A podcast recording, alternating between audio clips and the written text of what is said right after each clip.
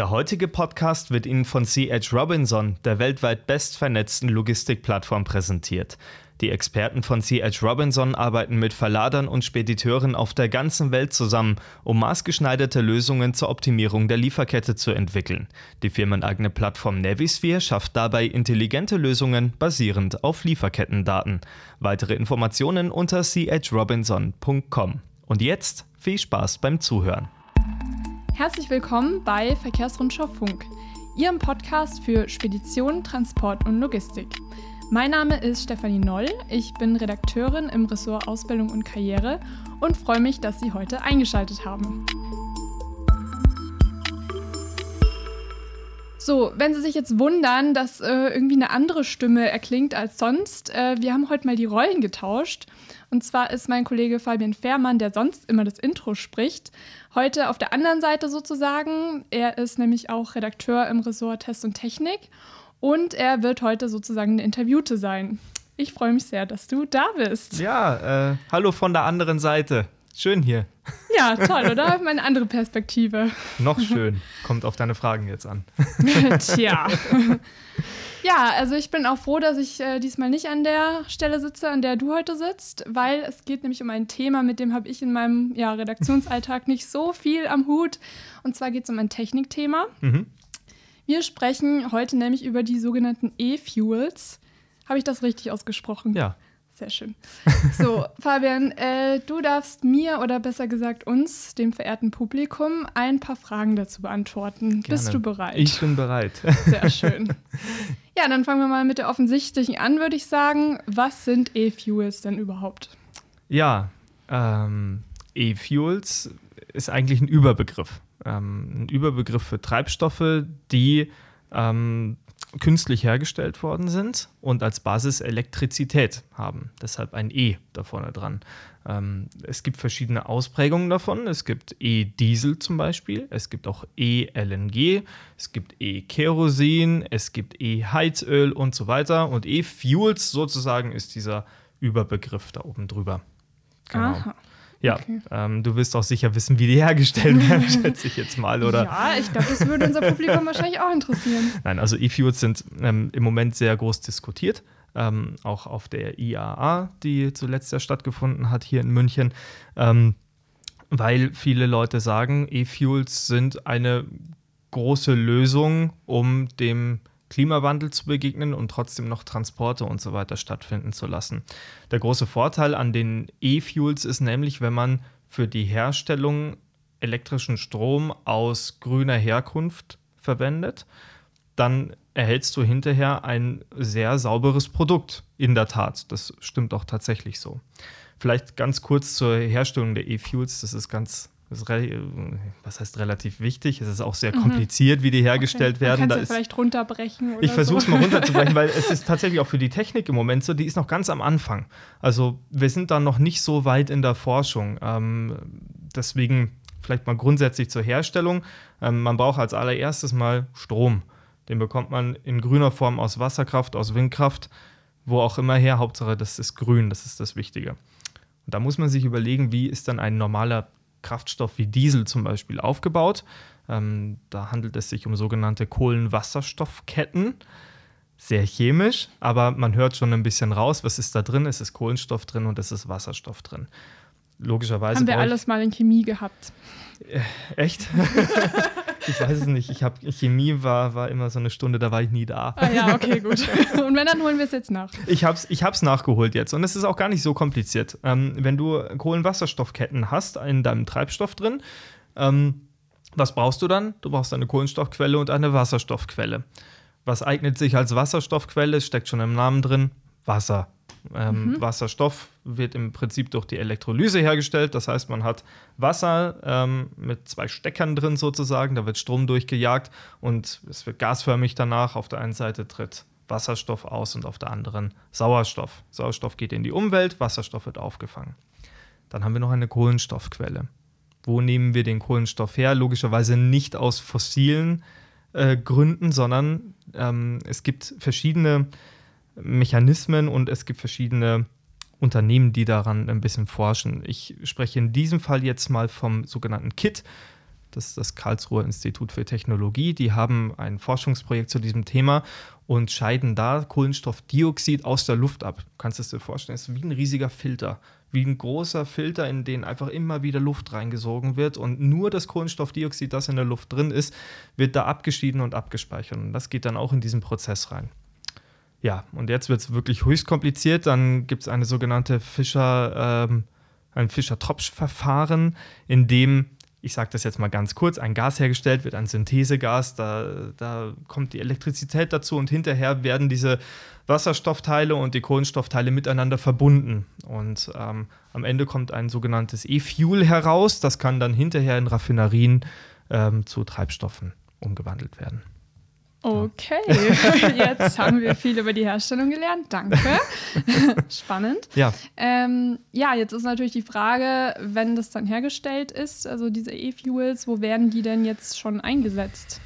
Heutzutage, äh, wie gesagt, ist man relativ am Anfang bei diesen E-Fuels. Es kommt immer ein bisschen darauf an, von was wir sprechen. E-Benzin zum Beispiel, wenn man jetzt von diesem ähm, Kopernikus-Projekt am, so heißt das Projekt am Karlsruher Institut für Technologie spricht, ähm, die sind zum Beispiel noch gar nicht in der Lage dazu, E-Benzin, also E-Super herzustellen und so, dass man heute verwenden könnte. Bei E-Diesel ist man da schon ein bisschen weiter und bei E-LNG gibt es auch schon Unternehmen, die das herstellen und auch schon tatsächlich in Kraftstoffen beimischen. Ähm, das ist ist schon in der Praxis. Es ist aber nur, um mal diesen Rahmen zu verdeutlichen, von dem wir da sprechen. Ähm, dieses dieses Projekt am Karlsruher Institut für Technologie kann im Moment, das ist ein Seekontainer ungefähr von der Größe her, ein 40-Fuß-Container. Und dieser gesamte Container kann an einem Tag Arbeit 200 Liter E-Fuel herstellen.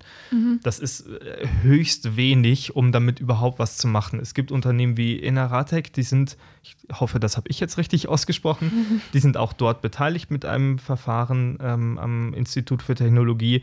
Die wollen in den nächsten Jahren Anlagen herstellen, die ein paar Millionen Liter pro Jahr herstellen können. Aber wie gesagt, alles noch am Anfang. Okay, also alles noch in den Kinderschuhen, genau. eher so ein bisschen Zukunftsmusik noch in Absolut. der Anwendung. Ja. Okay. Gut. Ähm, ja, unterscheiden sich E-Fuels denn von ihrer Kraft her oder merkt da der Fahrer keinen Unterschied, wenn es jetzt eben eingesetzt wird im Transport? Ähm, nachdem im Moment wenig E-Fuels überhaupt verwendet werden, kann man das so. Ich bin selber noch nie mit einem Motor gefahren, der E-Fuels getankt hatte. Was man aber wissen muss und was vielleicht auch vielen so ein bisschen die Vision nimmt, ja, da hat man genug Strom und dann, dann kann man alles noch hernehmen. Das ist ja der große Vorteil der E-Fuels. Man kann ja die, äh, heißt es immer, die Motoren hernehmen, immer noch. Und man kann immer noch die Tankstellen verwenden, die es jetzt gerade gibt. Das ist faktisch so nicht richtig. Man kann die Tankstellen verwenden, ja. Allerdings, wenn man jetzt vom Diesel spricht zum Beispiel, man stellt jetzt E-Diesel her, da gibt es auch ähm, ein interessantes Interview mit dem ADAC dazu. Ähm, da wurde der Professor Roland Dittmeier vom Karlsruher Institut für Technologie eben interviewt und der hat gesagt, naja, also wir können äh, E-Diesel herstellen, ja, das funktioniert. Ähm, wir dürfen den aber nach heutigem Standard zu maximal 26 Prozent dem aktuellen Diesel beimischen mehr erlaubt der Gesetzgeber nicht und mehr ist für die Motoren auch gar nicht verträglich. Also du bräuchtest spezielle Motoren heutzutage, die in der Lage dazu sind, diese sogenannten paraffinbasierten Kraftstoffe zu verarbeiten, weil die eine andere Dichte haben als die fossilen Kraftstoffe. Also es ist nicht so, dass wir einfach hergehen, ähm, ein bisschen Strom in irgendwas reinjagen, hinten kommt ein Kraftstoff raus und wir können das überall vertanken. Das ist faktisch nicht richtig. Ähm, deswegen von der Kraft her äh, ist schwer zu unterscheiden tatsächlich, weil es im Moment einfach auch wenig davon gibt. Aber ähm, grundlegend unterscheidet sich der Diesel aus fossiler und aus E-Herkunft natürlich voneinander. Mhm. Ja. Das klingt jetzt schon also irgendwie ganz schön aufwendig. Ja. Und jetzt, äh, ja, stellt sich dann natürlich auch die Frage, was kostet denn dann der Spaß? Also wie teuer sind E-Fuels? Lohnt sich das? Nein, das lohnt sich heutzutage noch nicht. Ähm, ich darf das Unternehmen nicht erwähnen, aber es ist ein Unternehmen, das ähm, stellt ähm, E-LNG her. Ähm, und da sind wir beim ungefähr Faktor, ich sage jetzt mal, fünf teurer als herkömmliches LNG. Das ist im Moment kein lohnenswertes Geschäft, definitiv nicht. Allerdings ist man jetzt am Anfang der ganzen Skalierbarkeit. Man ist am Anfang, Anlagen zu bauen. Man ist am Anfang, diese, diese Effizienz erst zu verstehen, die in diesem System drin steckt. Deswegen wird das mit Sicherheit irgendwann bezahlbarer, besonders wenn eine stärkere CO2-Bepreisung kommt. Wobei da ist ja auch nicht ganz klar, auch E- Antrieb, also E-Diesel, E-Kerosin, wie sie auch alle heißen, scheiden Kohlenstoffdioxid aus. Da wurde vorher der Umwelt entnommen, ja, aber trotzdem bläst man ihn ja wieder zurück. Also wie verhält sich es da mit einer CO2-Bepreisung? Alles nicht geklärt. Also ja, im Moment noch ein teurer Spaß. Okay, ich sehe schon, da muss man noch einiges klären. Das Ja. ist noch nicht wirklich praxistauglich. Aber wenn sich das denn mal weiterentwickelt, ähm, ja, was könnten denn dann so Vor- und Nachteile sein, wenn das jetzt, sag ich mal, weiter ausgereift ist und man das so ein bisschen weiter spinnt? Ja, also äh, man muss sich auch m, vor allem die Frage stellen, für welche Anwendungsfelder sieht man diese E-Fuels vor. Das hängt nicht zuletzt auch von der nächsten Bundesregierung ab, die ja bald gewählt wird. Ähm, die Parteien haben da ganz unterschiedliche Herangehensweisen, was E-Fuels angeht, was Unterstützung für solche Projekte angeht.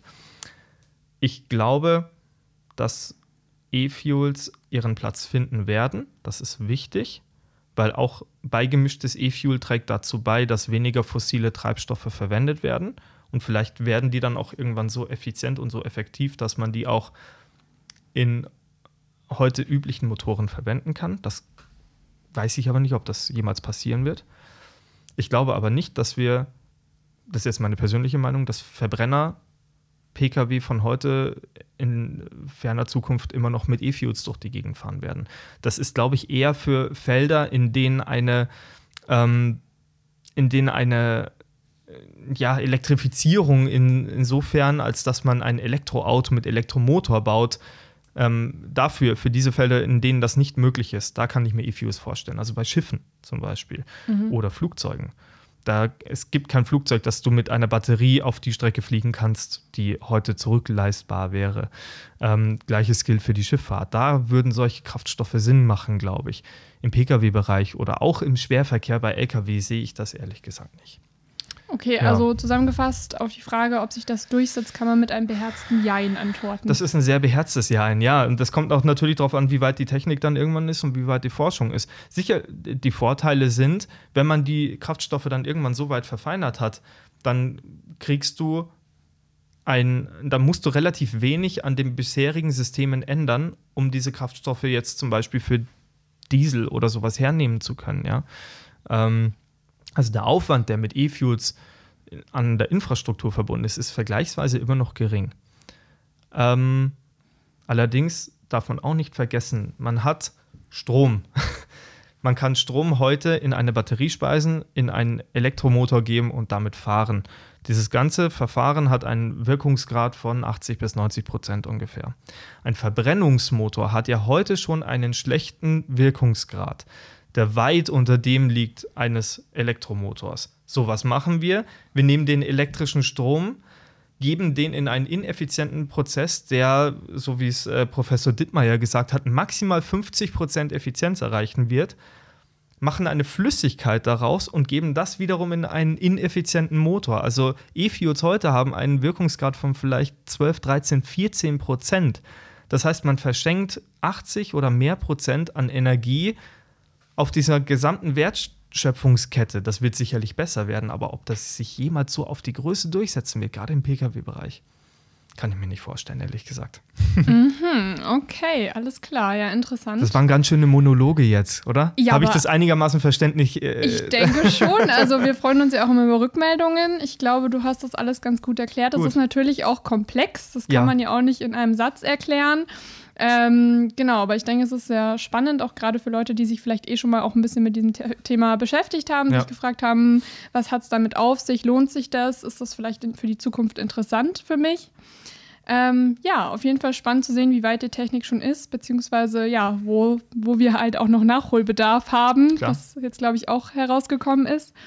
Ähm, aber ja, wir können aus Luft, Wasser und Strom zum Beispiel Diesel herstellen. Das ist ja auch äh, eine cool, coole Erkenntnis, würde ich sagen, wenn man das so sagen kann. Ja. Ja, möchtest du noch irgendwas ergänzen oder? Ich schaue gerade auf meine schlauen Zettel, die ich mir vorbereitet habe, was so Vorteile und Nachteile angeht. Vielleicht ein Vorteil noch zu E-Fuels am Schluss, weil ich jetzt doch ein bisschen geschimpft habe irgendwie. Äh, E-Fuels sind sauberer als, als normaler Kraftstoff und stinkt nicht so, weil keine Aromate drin vorhanden sind. Klar, aus, aus welcher Quelle auch, ne? Und ähm, ist auch kein Schwefel drin und verbrennt deswegen sauberer. Ne? Okay. Das vielleicht noch so als. Also Tankstellen, wenn es Tankstellen nur mit E-Fuels gibt, stinken die nicht mehr. Das positive Schlusswort. ja, gut, man muss die Dinge ja auch so sagen, wie sie sind. Ja. Ne? Ähm, ja, dann sind wir, würde ich sagen, am Ende unserer heutigen Ausgabe von Verkehrsrundschau Funk angekommen. Und äh, an der Stelle würde ich Ihnen gerne noch einen Tipp dalassen. Hören Sie doch gerne auch nochmal in die Ausgabe von vor einer Woche rein, in unsere letzten Folge von Verkehrsrundschau Funk. Da ging es um die anstehende Bundestagswahl und welche Parteien sich wie positionieren im Verkehrssektor. Genau, auf jeden Fall auch ein sehr interessantes und aktuelles Thema. Ja, die nächste Ausgabe von VR Funk gibt es dann wieder nächsten Donnerstag. Vielen Dank, dass Sie dabei waren dieses Mal und wir hören uns beim nächsten Mal.